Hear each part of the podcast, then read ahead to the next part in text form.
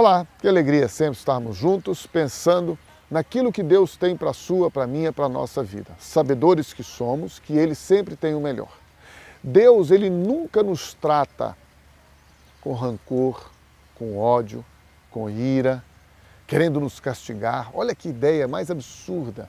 As pessoas ficam com essa ideia, ai, Deus vai castigar. Eu ouço gente orando para que Deus castigue o outro para que Deus traga punição, desembainhe a espada de fogo e corte a cabeça dele. Esqueça isso.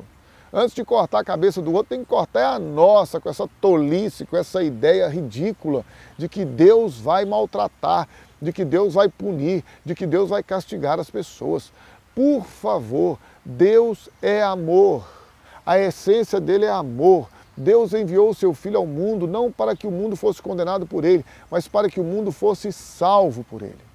Se você e eu entendemos isto, que a salvação vem de Deus, que a graça é dele, que o amor é dele, que a bondade é dele, que o Espírito é dele, nós vamos entender que é ele quem faz todas as coisas. Às vezes as pessoas ficam pensando que elas podem fazer qualquer coisa por causa da religião. Não podem. Religião não salva ninguém, não transforma ninguém, não muda ninguém. Quem muda é Jesus. Cuidado com o que você está buscando. Cuidado como você está vivendo. Não se engane, não se deixe enganar, porque infelizmente a maioria das pessoas não são só enganadas, elas se enganam. Elas querem se enganar porque elas têm objetivos, propósitos, elas têm desejos que muitas vezes não são os propósitos, os objetivos e os desejos de Deus, mas elas querem realizá-los, fazendo isso como se Deus estivesse aprovando e não está, porque Deus não aprova a impiedade, Deus não aprova a iniquidade, Deus não aprova a injustiça, Deus não aprova o pecado. Se você e eu queremos verdadeiramente uma vida santa, uma vida livre, uma vida nova, uma vida transformada, ah, nós precisamos entender. É Ele, Deus, é Ele o nosso Pai. É Ele quem faz novas todas as coisas. É Ele que, em Cristo Jesus, pode libertar o homem, transformar o homem, fazer dele, do homem, uma nova criatura, um novo ser, recebendo dele, dele, a transformação, a libertação, a cura interior. Você e eu precisamos de transformação, libertação interior. Nós não precisamos de uma religião. Nós precisamos de uma pessoa, esta pessoa é Jesus. Ah, como eu quero insistir nisto o tempo todo. É Jesus, busque Jesus. E lembre-se, só Jesus é o Salvador, só Jesus é o Senhor, só Jesus é a fonte de toda a vida. Ninguém, ninguém, nem você, nem eu, ninguém tem o poder de ser transformado. Ninguém tem o poder de se transformar por si só.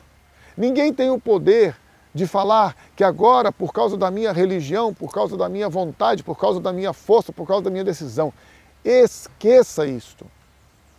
É Deus quem faz, é Deus quem opera, é Deus quem liberta, é Deus quem transforma, é Deus quem salva e isto não você e eu não conseguimos por mérito nosso.